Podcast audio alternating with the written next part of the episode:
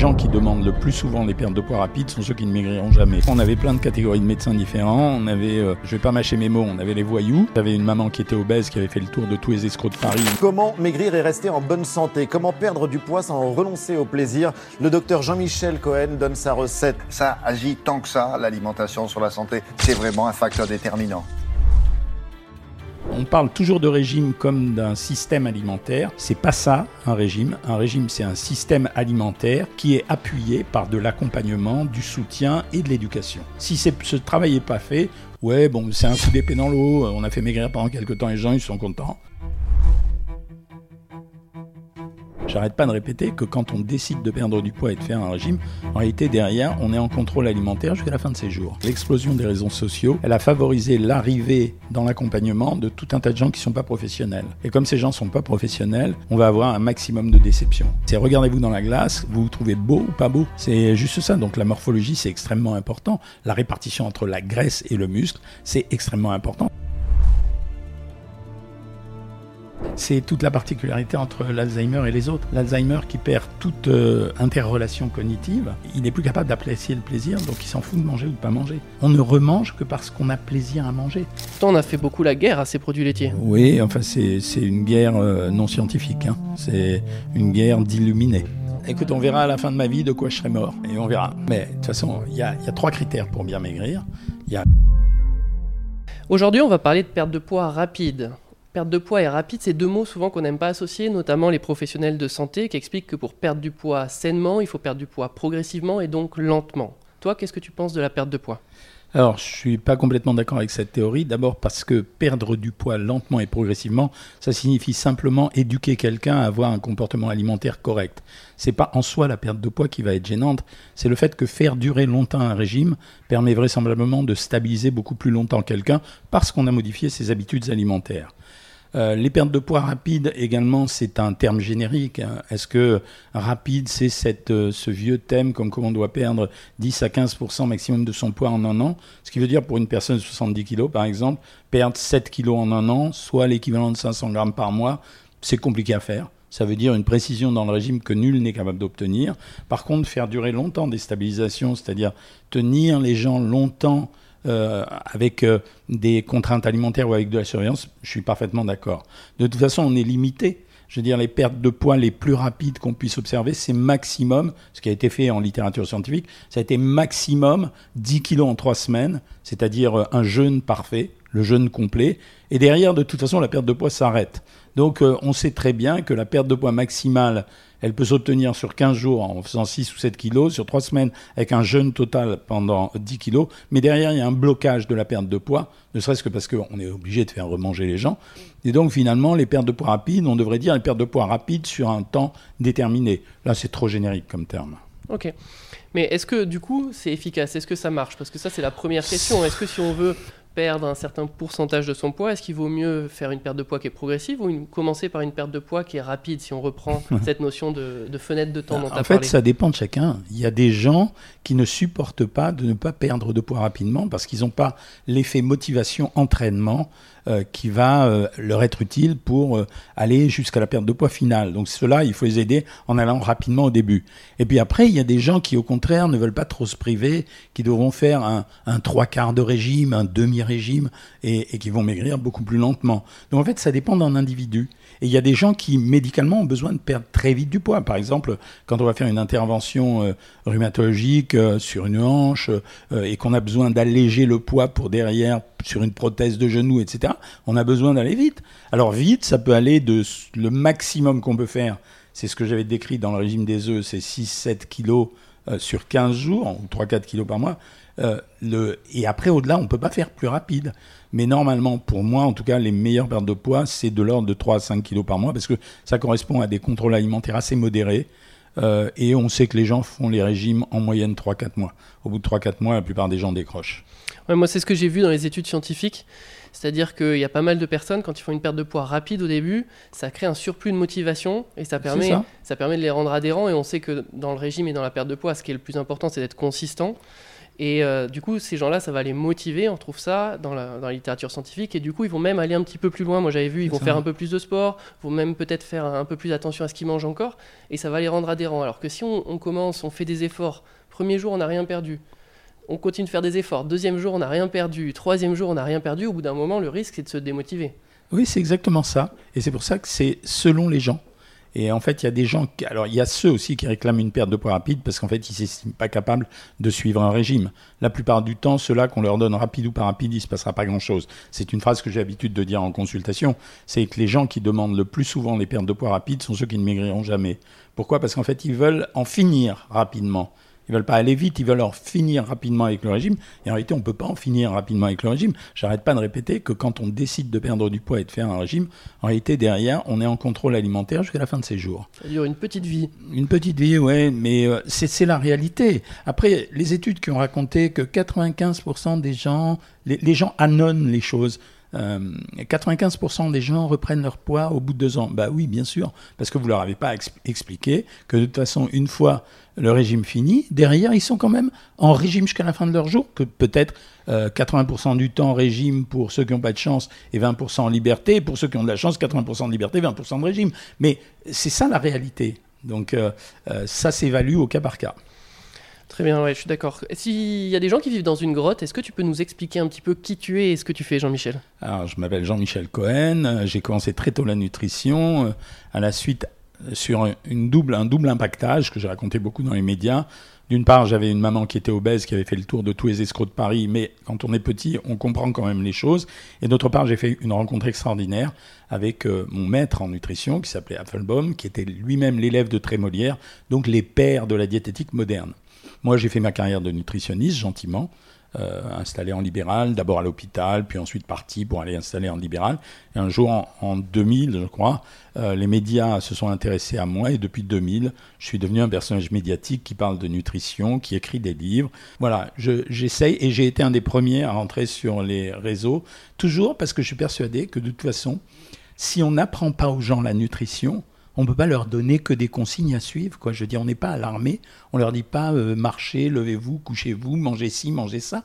Il faut qu'à un moment donné, les gens deviennent eux-mêmes euh, des nutritionnistes en herbe. Ça veut dire qu'ils aient des connaissances. Et je me suis toujours plaint auprès des pouvoirs publics qu'on n'ait pas installé euh, des cours d'alimentation ou des cours d'éducation alimentaire dans les écoles, comme je l'ai vu faire dans les pays nordiques, Suède, Norvège, Dan Danemark, quand j'ai tourné les émissions de télé euh, qui s'appelaient Vive la cantine, qui ont eu beaucoup de succès, où j'ai montré que dans ces pays, on apprenait aux enfants et les aliments et à les cuisiner, et qu'en plus c'était antisexiste, parce que les pupitres de cuisine, c'était les filles et les garçons, c'était pas que les filles. Donc euh, il y avait ce double impactage, c'est-à-dire tout le monde doit connaître la nutrition, homme, femme, et euh, tout le monde est apte à remplir les tâches euh, culinaires, homme ou femme. Donc pour toi, l'éducation, c'est quelque chose de primordial. Hein c'est capital, c'est ouais. capital. Moi, je le vois même au travers de mes enfants. Mes enfants ont baigné dans un univers nutritionnel. Euh, mes trois filles sont absolument splendides. Bon, c'est le père qui parle, mais elles ont un sens de l'alimentation, une connaissance de l'alimentation qu'elles sont en train elles-mêmes de perfuser à leurs propres enfants. Et c'est ça aussi, l'éducation alimentaire, c'est de la transmission. Et on transmet bien sûr les paramètres nutritionnels, mais on transmet les valeurs de la famille autour de l'alimentation, on transmet de l'amour, on transmet également des traditions qui nous attachent à notre famille, notre région, nos nationalités, quelle que soit la nationalité. Ouais, on y reviendra, c'est hyper intéressant. Pour euh, revenir un peu à la perte de poids rapide, ce qu'on lui critique et ce qu'on lui reproche souvent, c'est l'effet yo-yo derrière. On, ce que les gens disent, c'est que certes, ils vont perdre beaucoup de poids, mais derrière, ils vont reprendre. Bah oui. Il ouais. n'y bah, a rien de plus naturel, c'est ce qu'on vient de dire, exactement. C'est-à-dire, si derrière la perte de poids rapide, il n'y a pas un contrôle et une explication et euh, une gestion, bah oui, ils reprendront du poids. L'effet yo-yo, c'est pas une fatalité. L'effet yo-yo, c'est repasser d'une alimentation contrôlée à une alimentation qui était l'alimentation préalable avant le contrôle alimentaire. Bon, ben oui, effectivement. Pourquoi? Parce qu'on est adapté, on a un métabolisme de base, on a une dépense d'énergie. Euh, voilà, il n'y a rien de plus naturel. Moi, en me penchant dans la littérature scientifique, c'est pas ce que j'ai retrouvé. Euh, j'ai trouvé deux types d'études en fait. J'ai trouvé des études qui, euh, soit sur une même période donnée, mettaient soit des personnes en déficit calorique important, en déficit calorique moyen ou en déficit calorique faible. Donc au bout d'un mois, ces gens-là forcément n'avaient pas perdu la même quantité de poids. Celui qui était en déficit Mmh. calorique avait plus perdu que celui qui était en déficit calorique moyen et avait plus perdu que celui qui était en déficit calorique faible. Et après, les chercheurs regardaient l'évolution de la courbe du poids de ces Bah trois ouais. groupes de personnes. Et elle restait parallèle. Donc en fait, on ne retrouvait pas plus de, de reprise du poids dans, dans la perte de poids Elle- rapide. ça se fait pas tout de suite. Ça dépend sur la période de temps sur, la- euh, sur laquelle ça a été observé. Quand vous avez fait un régime, en général, pendant plusieurs mois, les gens sont sous l'influence de ce régime. C'est-à-dire que même si on les laisse libres, ils gardent quand même des traces du régime. Ça demande, c'est pour ça que la date de deux ans, elle a été, euh, elle a été répertoriée dans une étude qui est euh, moyennement euh, admise. hein. C'est-à-dire, elle est pas, elle, a été utilisée en marketing par tous les gens qui combattaient les régimes. Par contre, nous, ce qu'on a observé sur euh, le site Savoir Maigrir, puisqu'on a quand même un million de données, euh, c'est que la majeure partie des gens, au bout de deux ans, on avait une majorité de gens qui avaient conservé leur poids. On était à plus de 60%. Et ensuite, au bout de cinq ans, on avait euh, un peu moins de 50% des gens qui avaient conservé leur poids. Par contre, 78% d'entre eux, si je me souviens bien des statistiques, disaient manger beaucoup mieux qu'auparavant. Alors, ils n'avaient pas repris tout leur poids, mais ils avaient repris du poids. Donc, on voit bien que ça joue en termes d'accompagnement. Voilà, Euh, on parle toujours de régime comme d'un système alimentaire. C'est pas ça un régime. Un régime, c'est un système alimentaire qui est appuyé par de l'accompagnement, du soutien et de l'éducation. Si ce travail n'est pas fait, ouais, bon, c'est un coup d'épée dans l'eau. On a fait maigrir pendant quelques temps, les gens ils sont contents. Euh, pour celui qui veut se marier, bah, il pourra se marier, et puis après il reprendra son poids, euh, Ouais. et sa femme dira qu'il n'était pas comme avant. Bien sûr, non, non, mais ce que tu viens de dire, c'est ça, ce qui est très important, c'est l'accompagnement. Tu vois, je te disais, il y a une premier type d'étude, c'était ça. Le deuxième type d'étude que je retrouvais, c'était, euh, on prenait des gens et on leur disait, vous devez perdre 15% de votre poids corporel. Et donc il y avait un groupe qui faisait un déficit qui était agressif, rapide, et un groupe qui faisait un, dé- un déficit qui était plus lent et plus modéré. Et après, pareil, une fois qu'ils avaient atteint cet objectif, on regardait l'évolution de leur poids.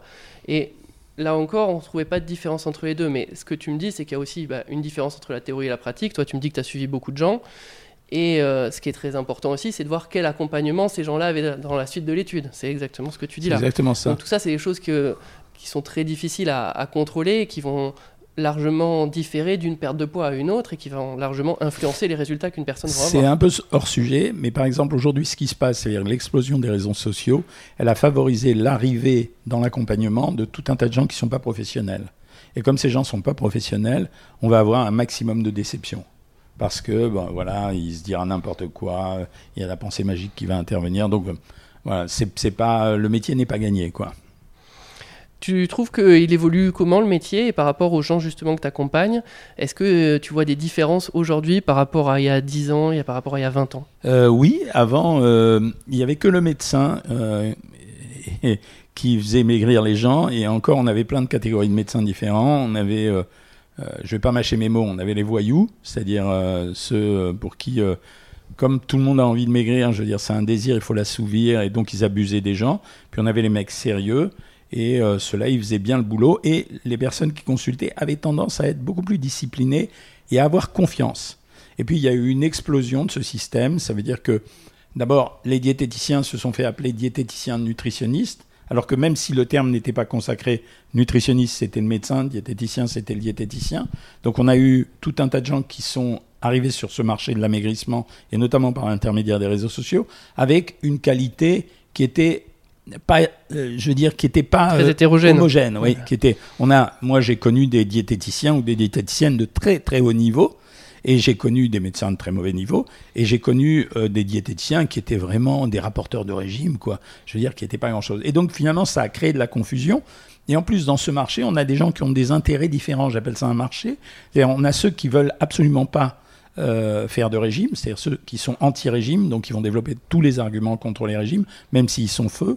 On a ceux qui vont dire que les régimes, euh, ça doit se faire selon une méthode magique. Euh, exemple type, les régimes cétogènes, les, monodiètes, les machins comme ça. On a les mecs réglo qui, sont, qui se heurtent au problème du fait que faire un régime est quelque chose de difficile, et ceux-là vont avoir du mal parce que la personne qui est en face d'eux, elle a tendance à aller chercher la solution la plus rapide, la plus miraculeuse, la plus simple, la moins compliquée et, euh, et aussi la moins douloureuse. Donc euh, oui, c'est un peu un chaos qui n'est pas du tout organisé. Ok.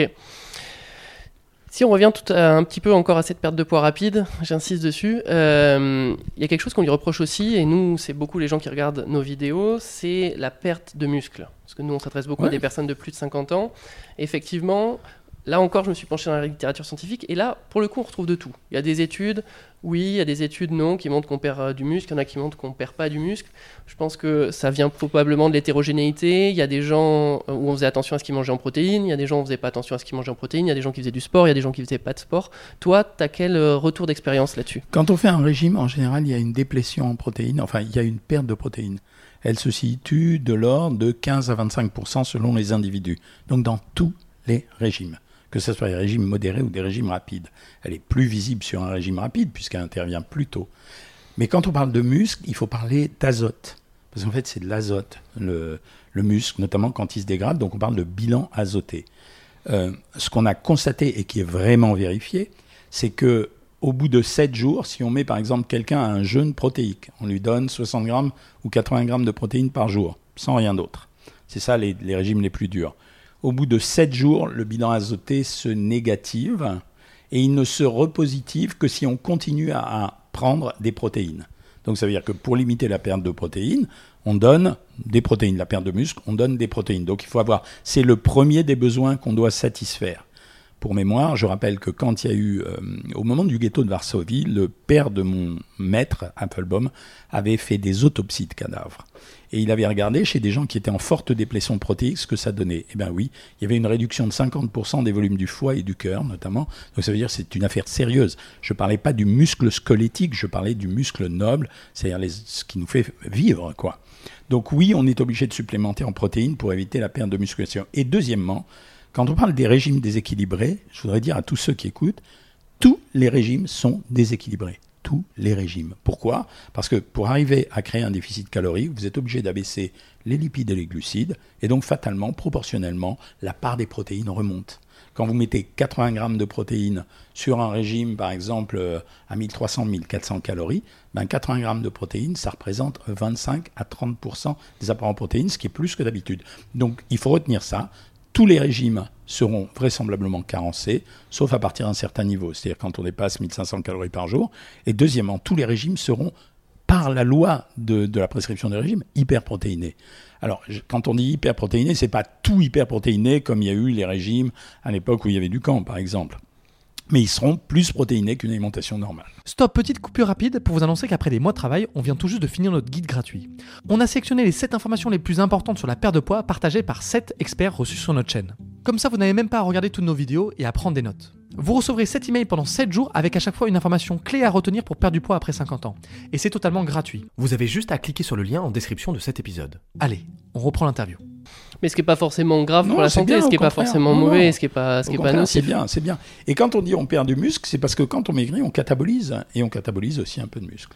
Ouais, tout à fait. Donc, euh, du coup, ce déficit calorique, comment est-ce que tu recommandes de le mettre en place? Euh, il faut atteindre 500 calories minimum de déficit calorique pour obtenir un effet. Après, il y a beaucoup de gens qui me demandent comment calculer mon métabolisme de base. C'est impossible à faire. C'est impossible parce qu'il Ouais, faudrait être dans une chambre métabolique, etc. Voilà, des choses beaucoup trop faire, lourdes. mais grosso modo, on a. C'est près- pas, pas forcément intéressant. Non, on a des niveaux, on les connaît à peu près, c'est entre 1100 et 1400 calories par jour le métabolisme de base. Après, on augmente avec la dépense euh, musculaire, la dépense liée à l'activité physique. Elle est, selon les individus, de 200, euh, même chez les paraplégiques, elle est de 150 à 400, voire 700, 800 chez des sportifs. Après, on a ce qu'on appelle l'extra-chaleur postprandiale, c'est-à-dire la dépense liée à la digestion des aliments. Et on parlait de l'importance des protéines tout à l'heure. Voilà, et donc il faut digérer les aliments, c'est un travail, donc c'est pour ça que manger peut de temps en temps aider à maigrir, manger, hein, pour digérer. Et la dernière dépense, c'est la dépense liée au stress et à l'émotion.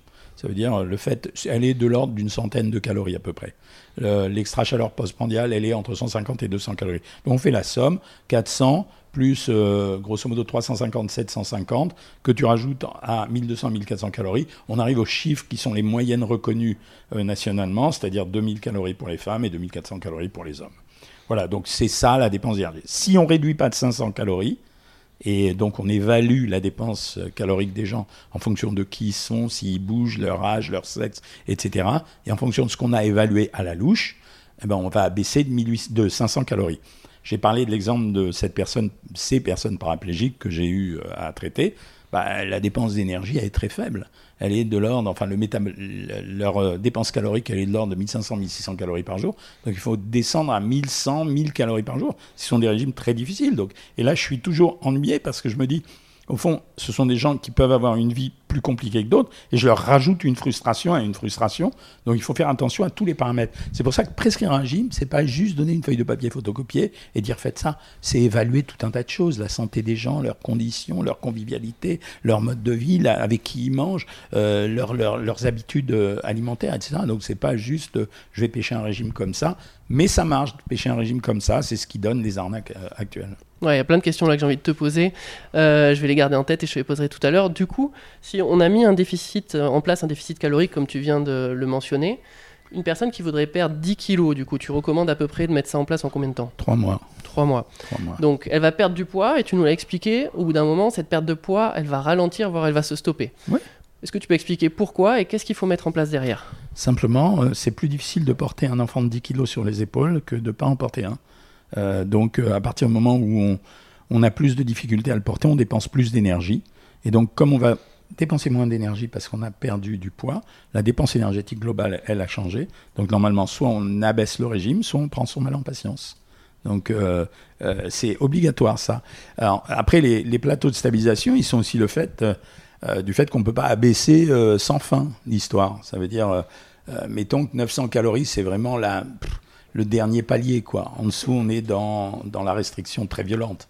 Donc, on peut faire des boosts à 900 calories de temps en temps, mais pas plus que ça. Il y a un moment où il faut se résoudre à se dire que on peut vivre comme on est. Ça veut dire, ça aussi, ça, ça relève de l'évaluation qu'on fait. Il y a des gens qui demandent à maigrir, à qui il faut dire, ben, moi, je pense que vous n'y arriverez pas, ou je pense qu'il ne faut pas le faire. Et, euh, alors- Ça, ça, c'est intéressant. C'est quoi les critères justement qui peuvent t'amener à, à dire à un patient qui vient de voir, ben là, je pense que soit c'est pas le bon moment, ou euh, peut-être euh, non, vous n'avez pas de poids. Ben, perdre. si vous êtes en train de divorcer, qu'on vous a viré de votre travail et que vos enfants veulent plus vous voir, je pense qu'il ne faut pas rajouter une frustration aux Il y a frustrations. des priorités. Voilà, ça c'est la première chose. La deuxième chose, c'est dans quel type de travail vous êtes. La troisième chose, c'est quelle a été l'évolution du poids dans votre vie. En fait, on a un poids qui est prédéterminé, qui est déterminé par nos conditions génétiques, mais aussi par nos habitudes alimentaires, qu'on a du mal à modifier sur un long terme. Ce poids, c'est grosso modo le poids qu'on avait à 20 ans sans faire de régime. Une fois que vous êtes arrivé à ce poids, ça deviendra très difficile de perdre du poids. Ok, ça c'est très intéressant. Donc on peut essayer de se renseigner un peu sur la morphologie qu'on aura plus Oui. tard en se rappelant comment est-ce qu'on était à 20 ans. C'est exactement ça. Normalement, le poids n'est pas censé évoluer, contrairement à ce qu'on raconte, de plus de 3-4 kilos au cours de la vie, à partir de ce poids-là. Pourtant, dans les faits, on voit bien que les femmes ménopausées disent qu'elles sont obligées de prendre du poids. Ceux qui arrêtent du tabac, le tabac, c'est autre chose. C'est, euh, le tabac est une substance thermogénique, elle consomme de l'énergie. Donc, euh, et puis, elle augmente les compulsions alimentaires. Mais normalement, on ne devrait pas bouger de 3-4 kilos. Puis une notion de plaisir, peut-être que du coup ils avaient du plaisir quand ils fumaient, Oui, quand ils arrêtent la- de fumer, ils recherchent du plaisir ailleurs. Oui, il y a la recherche du plaisir, mais il y a aussi euh, la qualité de la nourriture qui a beaucoup changé. Ça veut dire euh, entre la nourriture des années 60 euh, et la nourriture euh, de l'alimentation moderne, tout a changé. C'est-à-dire les gens sont pas capables d'évaluer ce qu'ils mangent. Avant, euh, on mangeait une pomme de terre avec un morceau de viande, on savait ce qu'on mangeait. Aujourd'hui, on mange un plat ça venait. cuisiné. Ouais, on mange un plat cuisiné avec de la pomme de terre et de la viande, on ne sait pas vraiment ce qu'il y a dedans comme graisse, comme qualité de viande, comme sel, etc. Donc, il y a beaucoup de choses qui ont changé. C'est pour ça que c'est une opération beaucoup plus délicate, faire maigrir quelqu'un, que balayer d'un revers de main l'affaire avec un polycopier ou autre. Et puis nos, nos comportements ont beaucoup changé. Moi je pense que toi qui suis des gens depuis 10 ans ou 20 ans, euh, maintenant il y a une accessibilité à la nourriture qui est partout. C'est-à-dire qu'on se balade dans la rue, euh, il y a des fast-food, etc. On- Il y a- plein de chaînes différentes, on peut très facilement acheter de la nourriture. Maintenant on peut se faire livrer chez soi, on peut se faire livrer chez soi chaud. Ouais. Alors que moi quand j'étais euh, dans mon petit village avant d'habiter sur Paris, bah, on se faisait pas livrer même une pizza. Donc Ouais. par la force des choses on grignotait moins, on même mangeait même moins. les repas cuisinés qu'on arrive à, à se faire livrer, c'est-à-dire les ingrédients. Il y a plusieurs sociétés qui livrent les ingrédients avec la feuille de recette. En fait, j'ai été assez surpris de voir que c'était pas si bien équilibré que ça, alors qu'ils ont les moyens de le faire. Mais en fait, pourquoi? C'est parce qu'ils veulent donner du plaisir aux gens. Et pour donner du plaisir aux gens, ben, euh, qu'est-ce qui est meilleur euh, de manger un gâteau à la crème ou un gâteau sans crème? Enfin, ou qu'est-ce qui est meilleur un plat en sauce ou pas de, pla- pas de sauce dans le plat? Bien sûr, ça dépend des gens, mais, mais ce que je veux dire par là, c'est que eux, ils veulent flatter les goûts des gens, donc c'est pas forcément parfaitement euh, Équilibré. sain et équilibré. Euh, donc tout a changé et, c'est beaucoup plus compliqué de se nourrir simplement. C'est pour ça qu'on on demande aux gens de revenir à la cuisine. Euh, quand je mets des pâtes dans une, euh, dans une marmite, bah, je sais combien j'ai mangé de calories. 100 grammes de pâtes, c'est l'équivalent de 100 à 120 calories. Quand je prends des pâtes dans un plat cuisiné, je ne sais pas comment on les a cuisinées. Oui, bien sûr. Euh, tout à l'heure, on a parlé donc de mettre en place un déficit calorique pour perdre du poids. Est-ce que tu peux donner des conseils pour que ce déficit calorique soit assez bien vécu et qu'on n'ait pas trop faim en, en jouant sûrement sur la densité calorique des aliments? Bah, la densité calorique, c'est rassasier les gens avec du volume aliment qui coûte pas cher en calories, pour dire simplement. Euh, Il y a des produits qui sont pas chers en calories, c'est-à-dire, quand on prend l'exemple, bien sûr, des légumes, euh, les légumes, ça apporte beaucoup de volume et ça contient peu de calories. Si je prends 100 grammes de carottes, c'est 60 calories. Si je prends 100 grammes de foie gras, c'est 540 calories. C'est ça la densité calorique. Pour 100 grammes, combien j'ai de calories? Donc on essaye de rassasier les gens, on essaye de diversifier l'alimentation et on essaye de respecter les bons paramètres nutritionnels, c'est-à-dire d'avoir des proportions qui sont de l'ordre normalement de, alors pas dans un régime, mais dans une alimentation normale, on a 35% de lipides, entre 15 et 20% de protéines et entre 40 et 50% approximativement de, de glucides. Donc dans les régimes, les gens sont toujours étonnés quand je donne des féculents. À partir d'un certain niveau calorique, oui, j'en donne pour créer des apports en vitamine B, euh, pour apporter euh, quelques acides aminés comme le tryptophane. Donc pour moi, c'est important et pour faire plaisir aux gens. Donc la règle, c'est jouer sur la densité calorique pour les rassasier, euh, obtenir tous les nutriments indispensables à l'organisme, c'est-à-dire euh, euh, les protéines, des fibres, des sucres, des produits laitiers, etc. Et quand même conserver un peu d'huile parce que les matières grasses sont utiles au corps, aussi bien le beurre avec son acide butyrique que les oméga 3 qu'on trouvera dans l'huile de colza, isio 4 ou même l'huile d'olive. Ce qui est très intéressant dans ce que tu viens de dire et qui s'oppose un petit peu aux théories des gens qui sont contre les régimes, Mhm. c'est qu'on voit qu'on peut perdre du poids en le faisant sainement, en respectant des facteurs de santé, parce que sinon on fait prendre des laxatifs et des diurétiques à tout le monde et puis euh, on a réglé le problème du poids. Ouais. Mais on voit que, on voit que toi, tu, euh, la dominante santé, elle est au centre de tes priorités. Ah mais de toute façon, il y y a trois critères pour bien maigrir. Il y a maigrir, il y a maigrir en bonne santé et il y a conserver le plaisir de manger. Voilà, ce sont les trois critères d'un bon régime. Si on ne respecte pas ces trois critères, on est condamné à l'échec. Euh, Il y a plein de patients qui me disent euh, Je ne comprends pas, je mange beaucoup plus qu'avant et pourtant je maigris, ce qui étonne toute ma famille. Ben oui, elle mange beaucoup plus ou ils mangent beaucoup plus en volume. Mmh. Mais, et comme la nourriture est ordonnée, ils n'ont pas de sensation de faim à la fin du repas. Alors, il faut attendre une dizaine de minutes. Mais quand quelqu'un a mangé une assiette, une salade, une assiette de crudité, euh, une viande ou un poisson avec euh, des légumes, euh, une quantité de, de féculents contrôlés, euh, un produit laitier, que ce soit un yaourt ou un petit bout de fromage, et un fruit, et que je lui donne une variante en lui disant, bah, quand vous avez trop envie de chocolat, supprimez le fromage, prenez le chocolat. C'est pas parfait comme équivalence, mais je lui ai donné du plaisir. 25 grammes pour l'un, 20 grammes pour l'autre. Voilà, j'ai réuni les conditions d'un bon régime.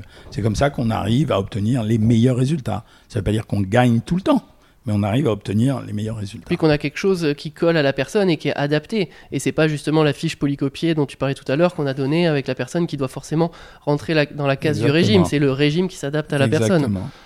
Ouais, tout à fait. Euh, tu l'as dit tout à l'heure dans les trois piliers, il y avait le plaisir.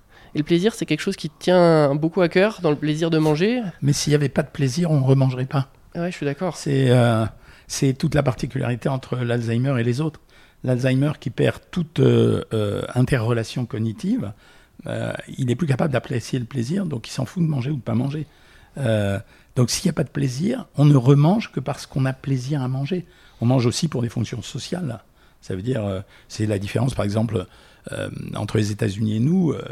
Nous, on a un rythme alimentaire. Nous, les restos, ils sont ouverts de midi. Ils étaient, parce que c'est en train de changer, de 12h à 14h30. Euh, et on, on dîne le soir entre 19h et 21h. Aux États-Unis, on mange toute la journée. Au Vietnam, on mange toute la journée. Dans les pays asiatiques, on mange toute la journée. Nous, on a mangé pour nous, c'est social. C'est pour ça qu'on est le pays de la culture alimentaire aussi.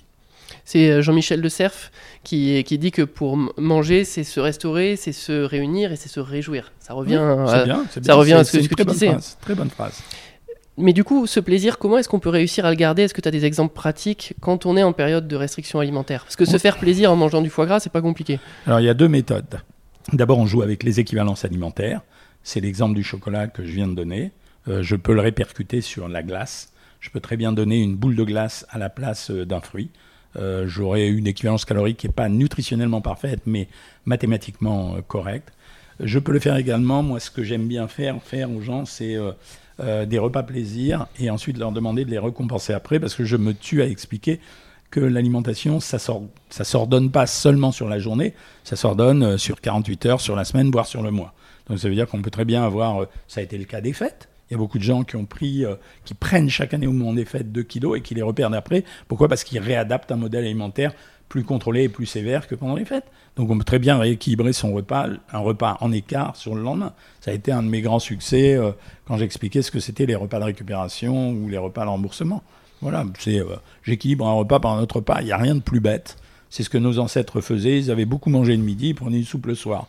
Bah ouais, on avait couplé les deux repas sur un repas. Et ça, tu prévois de le faire plutôt en anticipant ou en réagissant derrière un Non, je préfère le faire après parce que quand on anticipe, la faim ou l'envie de manger, elle est plus forte. Et du coup, on mange Donc, encore plus derrière On mange encore plus derrière parce qu'on se sent déculpabilisé. Donc je préfère le faire faire après. Tout à l'heure, tu disais que fallait pas prendre le seul critère de réussite d'un régime, le poids de la personne. Bah oui. Est-ce que tu peux euh, du coup nous parler un petit peu des différents euh, critères que que un seul exemple à donner, c'est mon prof de gym. Euh, il fait 1m80, 115 kg. C'est juste euh, quand il va à la plage, tout le monde le regarde. Et, euh, et Pourtant, d'après l'IMC, Voilà. Et j'ai un autre copain, il fait 85, euh, euh, il fait 75 kilos pour 1m80, mais par contre, il est tout flasque et il n'a pas de muscles. Donc, en fait, la morphologie, c'est le critère normalement du régime. Ça veut dire, peu importe le- la quantité de poids que vous avez, que vous aurez à la fin d'un régime, c'est regardez-vous dans la glace, vous vous trouvez beau ou pas beau. C'est juste ça. Donc la morphologie, c'est extrêmement important. La répartition entre la graisse et le muscle, c'est extrêmement important. C'est l'exemple de mon prof de gym. Donc euh, c'est pour ça que de temps en temps, on se sert comme repère, euh, pas seulement du poids, mais euh, des mesures. C'est-à-dire on va mesurer le poignet pour avoir l'inventaire musculaire, on va mesurer la cuisse, on va mesurer l'abdomen, et on va savoir ce qui s'est passé. Quand quelqu'un vous dit j'ai pas perdu de poids, mais au lieu de mettre des jeans 42, je mets des jeans euh, 38 ou 40, bah, il s'est passé quelque chose. C'est pas Ouais, il y a une recomposition corporelle. Bien sûr. tu fais, tu préconises quoi toi comme type de mesure du coup, en plus de la balance Moi, je préfère la mesure à la cuisse et à l'abdomen. L'abdomen, c'est euh, c'est ce qui est le plus sensible en termes de variation pondérale. Pour la graisse Et- viscérale, tu demandes ça Oui. Et puis euh, la cuisse, parce qu'elle donne une répartition à peu près euh, graisse-muscle qui est intéressante. Après, ceux qui veulent évoluer, euh, voir évaluer, évaluer euh, le muscle, c'est au poignet que ça se fait. Mais bon, c'est un peu compliqué de demander aux gens de faire tout ça. Euh, donc l'abdomen, ça suffit. Ok. Qu'est-ce que tu penses des photos pour euh, se rendre compte de l'évolution de la masse musculaire? Euh, Il y a une double interprétation. Euh, pour les photos, il y a des gens qui disent que c'est culpabilisant. J'avais un psychologue qui disait que l'image idéale du moi n'était pas le, le, le moi idéal. Donc il disait quand tu affiches la photo pour montrer que tu as maigri ou que tu n'as pas maigri, en fait, tu t'auto-traumatises.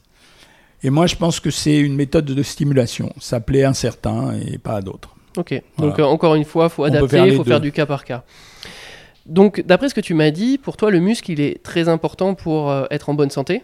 Bah oui, oui. Justement, on peut ouvrir le volet du sport. Qu'est-ce que tu recommandes comme sport? Est-ce que tu es plutôt sur de l'activité cardio? Est-ce que tu es plutôt sur de l'activité muscu? Est-ce que les gens sont libres? Qu'est-ce que tu recherches euh, Les gens sont libres. Le principal, ça consiste à dépenser de l'énergie. Donc ça veut dire que si vous faites de la musculation euh, en rigolant, vous dépensez de l'énergie. Euh, même si votre poids augmente parce que vous stockez un peu plus d'eau, il faut rappeler aux gens que le muscle, c'est une fibre et que quand vous faites de la musculation, elle va se charger en flotte. Donc elle va s'allonger, c'est ce qui donne les formes euh, athlétiques. Et il y a de l'eau à l'intérieur. Donc la musculation fait dépenser de l'énergie, à condition d'en faire de façon sensible. Le cardiovasculaire fait dépenser de l'énergie. Un peu plus.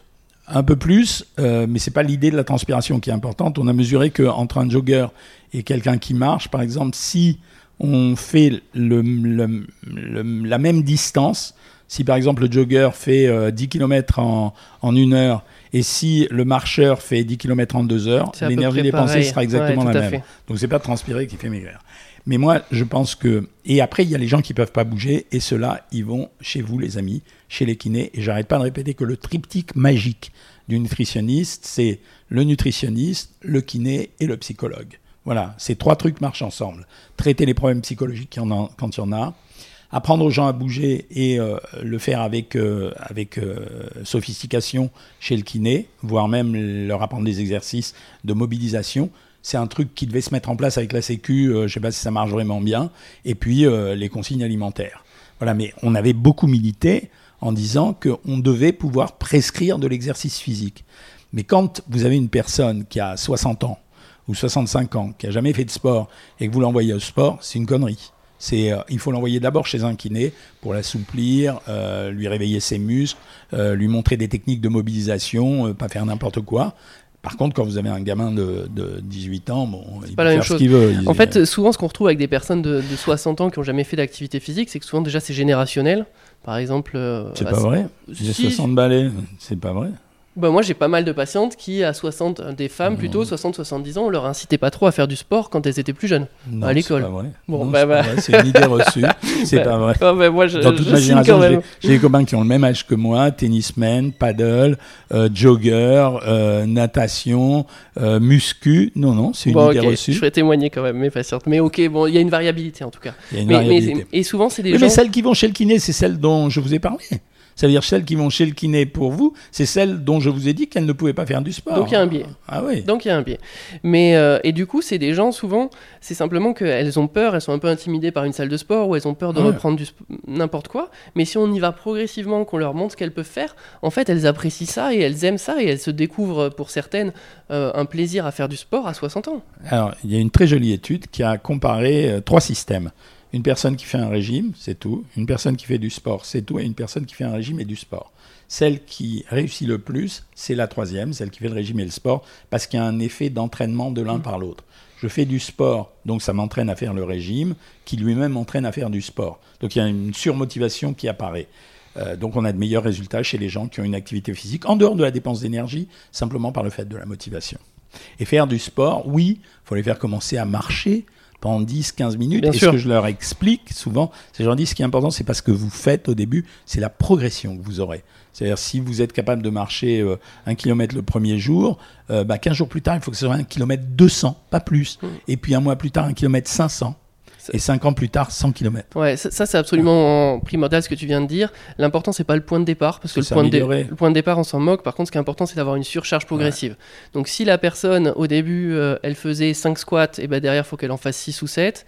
Et si au début la personne elle marchait euh, 200 mètres, et ben derrière faut qu'elle elle marche 1 km ou 2 km. Et à partir de là, ben on a eu une progression. Donc on aura plus de masse musculaire, on aura une dépense énergétique qui sera plus importante et on aura réussi en plus à mettre la personne dans un cercle qui sera vertueux.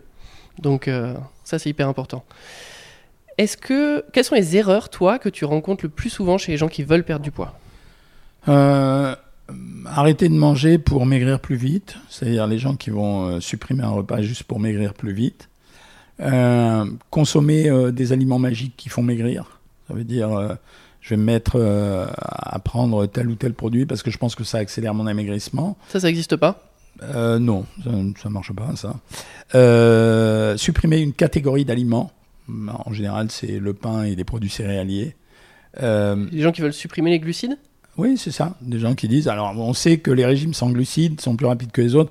Ça, c'est Martine Laville qui avait démontré ça. En dessous de 40 grammes d'hydrates de carbone par jour, on obtient la perte de poids la plus rapide. Euh, ceux qui. euh, Il y en a plein des erreurs potentielles. Quand on a préparé cette vidéo, tu m'as parlé un petit peu des calories négatives? Oui, alors, non, les calories négatives, c'est un truc à la con qui circule sur les réseaux. Euh, Il y a des gars qui expliquent qu'il faut manger telle ou telle chose parce que c'est des calories négatives. Bon, les calories négatives, ça n'existe pas. Euh, ils ont confondu simplement parce qu'il y a la digestion de certains nutriments, en particulier les protéines, consomme plus que certains autres. Ça veut dire que par exemple, si on cote les protéines à 4 calories par gramme, en fait, une fois qu'elles ont été assimilées, euh, le rendement, il est 3,83, je crois, à peu près. Donc ça veut dire qu'il y a moins de calories que la valeur calorique de départ. Mais on ne peut pas dire calories négatives. On ne peut pas dire qu'en mangeant, on va maigrir. Stop, information capitale. Ne loupez pas les tips de GGRAF, notre newsletter exclusif où l'on va vous partager tous nos conseils santé appuyés par nos lectures d'articles scientifiques. Un dimanche matin sur deux, nous vous dévoilons nos pépites pour booster votre santé après 50 ans. Vous avez juste à cliquer sur le lien en description de cet épisode. Et en plus, c'est totalement gratuit. Chaque tips est envoyé qu'une seule fois, donc arrêtez d'en louper et inscrivez-vous juste ici. Et si le contenu ne vous intéresse pas, vous pouvez bien sûr vous désabonner à tout moment. Allez, revenons à notre discussion. Il y a une technique euh, dont on parle beaucoup, qui a été à la mode, qui repart, qui revient, etc., dont on parle, c'est le jeûne intermittent ou fasting. Et toi, tu en as parlé il y a déjà très longtemps. Hmm. Est-ce que tu peux nous dire ce que tu en penses? Est-ce que tu l'utilises avec les gens que tu suis ou au contraire, est-ce que tu l'as mis de côté? Alors, comment je l'ai découvert? En 2015, euh, j'avais décidé d'écrire un nouveau livre, ça s'appelait J'ai décidé de maigrir, et j'ai été interpellé par des études britanniques et euh, anglo-saxonnes en général, qui montraient que le petit déjeuner n'était pas le euh, repas le plus important de la journée, ce dont je me doutais depuis fort longtemps. Euh, et euh, parallèlement à ces études, ils avaient continué en inventoriant les différents types de jeûnes pour voir les résultats qu'on obtenait. Et en fait, sur des périodes courtes, hein, pas sur des périodes longues, quand ils comparaient un jeûne de 12 heures, de 16 heures, de 20 heures et de 24 heures, celui qui obtenait le meilleur résultat, c'était le jeûne de 16 heures, ce qui veut dire euh, 16 heures d'abstinence alimentaire mais vraiment totale, à part les boissons sans, sans calories, sans sucre, et 8 heures où on mangeait euh, ce qu'on devait manger. Donc j'avais écrit ce livre et j'ai parlé à ce moment-là du jeûne intermittent, c'est-à-dire de dire on peut s'en servir pour maigrir. Et en fait, d'ailleurs, c'est une méthode que les Français utilisent sans rien faire, puisqu'il y a plein de gens qui prennent plus le petit déjeuner, il y a plein de gens qui dînent pas le soir. Euh, moi personnellement, j'ai pas trouvé que c'était une méthode de régime parce que il fallait quand même pendant les 8 heures où on mangeait donner, prescrire quelque chose de particulier. Donc euh, euh, c'était un régime, mais au lieu de le faire sur 24 heures, on le faisait sur 8 heures. Les gens n'ont pas compris ça et ils se sont dit, bah, je peux faire ce que je veux pendant les 8 heures et donc je maigrirai. C'est pour ça qu'il y a plein d'échecs. Euh, par contre, je m'en sers moi personnellement quand j'ai un plateau de stabilisation. C'est-à-dire. euh, On en euh, parlait tout à l'heure, une personne voilà. qui a perdu et du à ce poids. moment-là, il y a une mobilisation des triglycérides qui est plus forte quand on fait un jeûne de 16 heures qu'un jeûne de 12, 20 ou 24 heures. Alors après, ce qui m'a toujours un peu agacé, c'est de voir des gens qui écrivaient jeûne intermittent officiel ou premier jeûne intermittent. Il y a la trace. Vous achetez un livre qui s'appelle J'ai décidé de maigrir sur n'importe quel euh, vendeur en ligne. 2015, c'est la première fois où on en parle en France, il y a euh, plusieurs années. Euh, et au bout du temps, je, je me suis rendu compte qu'en fait, ça n'était utile que pour les plateaux de stabilisation. Alors bien sûr, il y a des gens qui maigrissent avec, mais en fait, ça veut dire que pendant les 8 heures où ils font ça, euh, bah, ils suivent un régime. Donc au lieu de le faire sur 16 heures, ils le font sur Mais 8 à heures. déficit calorique égal ou à quantité de calories égale, on perd plus de poids ou pas On perd un peu plus de poids, un peu plus. Pas plus, un peu plus. Ça veut dire qu'il doit y avoir 5 à 10% d'augmentation de la perte de poids, ce qui reste quand même assez mince. Ok. Est-ce que tu donnes des consignes sur le fait de pouvoir faire du sport ou pas? Par exemple, à jeun, si les personnes sont en jeûne intermittent, ou ça, c'est des choses que on Euh, ne s'occupe pas trop? je, je peux donner des consignes, surtout quand on me les demande, et j'explique qu'on perd plus quand on euh, fait du sport à jeun que quand on fait pas du sport à jeun. Voilà. C'est euh, c'est la seule notion que j'ai là-dessus, donc je la répercute aux gens, à, à condition de supporter de faire du sport à jeun. Parce qu'on retrouve une oxydation des graisses qui est meilleure, c'est ça Oui, le- Comme ça. le corps n'a pas de sucre dans ses réserves d'énergie, il va plutôt euh, utiliser des graisses pour euh, mettre de l'essence dans la machine. Bien sûr. Tu as quelque chose à rajouter? Non, non, ça va. ça va. Quels sont les aliments un petit peu qu'on retrouve dans pratiquement tous tes régimes? On a dit qu'il fallait à chaque fois s'adapter, mais quels sont un petit peu les, le, le top tiers de ce que tu retrouves et ce que tu aimes bien donner comme idée à des personnes? Les produits laitiers, nature ou à 0%. Pourtant, on a fait beaucoup la guerre à ces produits laitiers. Oui, enfin, c'est une guerre euh, non scientifique. hein. C'est une guerre d'illuminés. Sur Donc, l'inflammation, sur toutes Oui, ces c'est une choses-là. guerre d'illuminés. Euh, bon, donc euh, voilà. Après, si vous aimez pas les produits laitiers, n'en prenez pas évidemment. Les produits laitiers, euh, les Yaourt, vi- fromage blanc? Yaourt, fromage blanc, oui. Les, euh, les viandes et poissons maigres, enfin poissons, ils sont la plupart du temps maigres, mais les viandes blanches en particulier, surtout la volaille. Euh, et les poissons, en général, les poissons blancs. Les gens se trompent un peu. Le saumon est quand même un produit gras. Même, euh, on peut en prendre, mais il faut contrôler la quantité. Et après, évidemment, c'est euh, les légumes. En expliquant aux gens qu'il y a une cinquantaine de variétés de légumes et qu'il n'est pas grave d'en manger, de manger toujours les mêmes. Voilà, ça, c'est les principaux. Après, les affaires de pain, la grande surprise de la dernière année, ça a été l'affaire de la baguette complète, euh, de la baguette euh, tradition. C'est quoi cette Bah, la baguette tradition, en fait, euh, les tests qui ont été menés ont montré que la baguette tradition avait un indice glycémique plus faible que celle du pain complet. Euh, personne ne sait pourquoi, mais, mais on est obligé de le constater. Donc la baguette tradition reste un bon produit de régime quand on en met dans le régime. Ceux qui veulent manger du pain, toi, tu leur conseilles plutôt d'une tradition du coup que Ouais, d'une tradition ou du pain complet, ou alors les pains graines. Ce que j'appelle les pains graines, c'est des pains qui sont plus faits avec des graines qu'avec de la farine. Ouais, des pains aux céréales, des choses comme ça. Ouais, voilà. Euh, est-ce que par rapport à ce que tu nous as dit, tu nous as parlé un peu de poisson, de viande, de légumes, est-ce que ça coûte plus cher du coup de bien manger? Est-ce que cette euh, barrière de l'argent, elle est présente? Bien sûr, mais bien sûr, c'est évident. C'est euh, la, nourriture, elle s'achète en termes de protéines au gramme de protéines. Donc ça veut dire c'est plus cher d'acheter du filet de bœuf que d'acheter du paleron. Voilà, parce qu'il y a plus de protéines. C'est tout simplement ça. Et puis, il y a des produits qui sont pas chers et des produits qui sont chers. On a beaucoup parlé des légumes qui étaient plus chers euh, et on a oublié de dire qu'on pouvait prendre des légumes en conserve qui sont moins chers parce que c'est plus facile euh, à traiter. Voilà, mais bien sûr que l'argent est un frein. Euh, déjà, le volume de ce que vous mangez représente un volume d'argent. Manger beaucoup coûte plus cher que manger peu. Donc l'argent est un critère important. Puis les légumes surgelés, c'est intéressant aussi parce que comme ils, en Oui, fait oui, ils sont récoltés tout de suite et qu'ils sont surgelés, ils gardent énormément leur, toute leur qualité nutritive. Bravo, bravo. Et c'est exactement J'écoute des bonnes chaînes, c'est pour ça. Merci. Euh, mais c'est après ça se modifie au niveau de la valeur organoleptique. Ça veut dire que Ils sont Euh, moins bons. c'est un peu moins bon parce que le processus de congélation décongélation altère un peu euh, le la valeur organoleptique, c'est-à-dire la saveur des aliments de la même façon pour les conserves qui ont été conservées pendant longtemps, en général dans du sel, de l'eau salée. Donc, mais euh, quand vous les mettez dans une poêle que vous les faites euh, revenir avec un peu ou pas de matière grasse, je vous assure qu'en termes de nutriments, c'est aussi bien. Ok. Je te propose qu'on finisse avec deux questions qu'on pose à tous nos invités, Jean-Michel. Toi, si tu devais donner qu'un seul conseil à tous tes patients pour améliorer leur santé, ce serait lequel? Améliorer leur santé ou faire un régime? Améliorer leur santé. Ça Euh, peut être de faire un régime du coup. Non, c'est surtout l'activité physique. Je dirais, euh, faites de l'activité physique, c'est vraiment aujourd'hui un critère majeur, quoi. Au niveau euh, euh, psychologique, au niveau immunitaire, euh, au niveau corporel et donc régime, c'est faites de l'activité physique. Tu fais quoi toi comme activité physique? Je fais tennis. J'ai été un très très bon joueur de entendu tennis. ça, ouais. J'étais dans les 300-400 meilleurs joueurs de France quand j'étais gamin. Je continue un peu à faire du tennis, mais à un rythme moins soutenu. Je fais de la musculation. Euh, J'ai adoré ça pendant 10 ans, j'en ai fait euh, de façon appliquée. Euh, c'est pour ça que certains me disent que je suis gros. Oui, je suis gros, c'est vrai, mais j'ai beaucoup, beaucoup de muscles. T'as des épaules quand même. Ouais, ouais. Et, euh, et troisièmement, je fais, euh, je fais de la marche fractionnée. C'est-à-dire que je vais sur un tapis entre 50 minutes et une heure et je marche à 5,5 en moyenne et je fais des poussées à 6,5, 7 régulièrement. Ok. Donc tu fais ce qu'il y a de mieux, c'est-à-dire que tu fais une activité cardio et une activité musculaire. Donc c'est. euh, Oui, les recommandations. c'est par goût, hein. c'est Ouais, aussi, j'ai du plaisir. Hein. Mais ça c'est hyper important. Mais en fait, euh, tu suis aussi les guidelines qui, qui sont les meilleures. euh, Enfin, c'est les meilleures recommandations de faire Écoute, à la on fois. verra à la fin de ma vie de quoi je serai mort. Et, euh, et on verra. Non mais ça, ça on sait jamais, c'est sûr. On, on suit les statistiques, mais après on voit ce qui se passe en pratique. Mais c'est intéressant. là, T'aimes bien faire la musculation, moi j'aime bien aussi.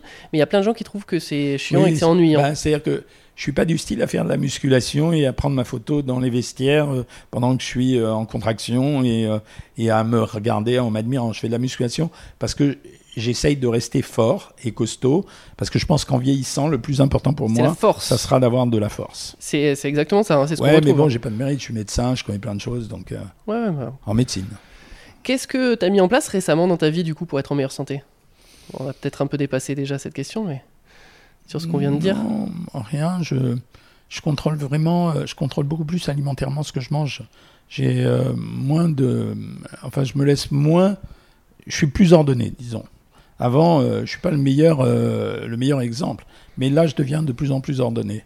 Mais je sais pas, c'est venu spontanément. Ça se fait tout seul. Voilà. Qu'est-ce que je fais de bien Je fais tout bien. en Sommeil fait. Est-ce que tu dors le bien? sommeil, non, je dors pas très bien. J'ai du mal à m'endormir. Euh, mais apparemment, tous les gens comme moi, euh, j'étais avec des copains là quelques jours, tous les gens qui ont beaucoup d'activités, en fait, leur cerveau il continue à travailler quand ils mettent la tête sur l'oreille. Ça bouillonne tout le temps? Ouais. Pour tous ceux qui veulent te retrouver, où est-ce que sur quelle plateforme ils peuvent en apprendre plus sur toi? Oh là là, sur toutes les plateformes, là, c'est euh, principalement YouTube comme vous euh, pour les chaînes d'instruction, c'est-à-dire j'apprends beaucoup aux gens. Sur Instagram aussi, sur Facebook aussi. Euh, ça s'appelle toujours Dr Jean-Michel Cohen. Sur TikTok plus récemment, mais c'est un public très jeune. Dans les médias, sur les chaînes de télé, sur les radios, euh, dans la presse. En fait, j'ai couvert beaucoup. euh, j'ai couvert Beaucoup de supports, hein, c'est difficile Ouais, de te louper. Mais ça m'amuse. Bah, c'est Ouais. l'éducation dont tu parlais tout à l'heure qui est hyper importante. J'aime transmettre. Euh, pour te donner un exemple, quand j'étais prof à la fac, euh, il devait y avoir 200 étudiants, ils étaient répartis dans des enseignements dirigés, ce qu'on appelait les travaux dirigés. Et donc on était 4, 5 profs. Donc 200 divisé par 4, 5, on en avait 40 ou 50. Bah, mon problème, c'est que moi j'en avais 120. Donc en fait, pourquoi? Parce que j'aimais, transmettre. Donc euh, je faisais le cours. euh, bien sûr, mes copains étaient aussi doués que moi. J'avais aucun souci avec ça. Mais moi, j'avais du goût à le faire. Donc je, le faisais, je les faisais rigoler, euh, euh, je plaisantais avec eux. Donc j'étais content quand je sortais. Voilà, c'est ça. C'est le goût de transmettre. C'est une forme de générosité intellectuelle. Ouais, bien sûr, faut aimer. Moi aussi, on retrouve un peu le même schéma. Moi, j'ai donné des cours et donc là, on est présent sur YouTube. Effectivement, faut aimer transmettre. Ce qui est bien, c'est que tu fais ça sur TikTok et tu parlais au début d'éducation auprès des jeunes générations. Et donc, bah, c'est bien parce que par- ça que passe je par TikTok. Ouais. ouais, bien sûr. Et ben, merci beaucoup pour ce super Mais moment, je Jean-Michel. vous en prie, avec plaisir. Et à très vite. À très vite. Si ce moment passé à nos côtés vous a aidé, alors imaginez ce qu'il pourrait faire pour quelqu'un que vous aimez en lui partageant cet épisode maintenant. Pensez à vos proches, partagez cet épisode. Mettez également une note 5 étoiles sur la plateforme que vous utilisez. Pourquoi? Parce que si vous, auditeurs adorés, ne nous soutenez pas, alors à quoi bon faire nos efforts de recherche, de repasser à vous dénicher les meilleurs invités? Retrouvez-nous aussi sur YouTube, nom de chaîne GGRAF, pour plonger ensemble dans l'univers fascinant de la santé après 50 ans. On vous y attend avec des vidéos exclusives où nous abordons en profondeur plein de problématiques de santé pour que ce sujet n'ait plus aucun secret pour vous. Nous sommes GGRAF, prenez bien soin de vous.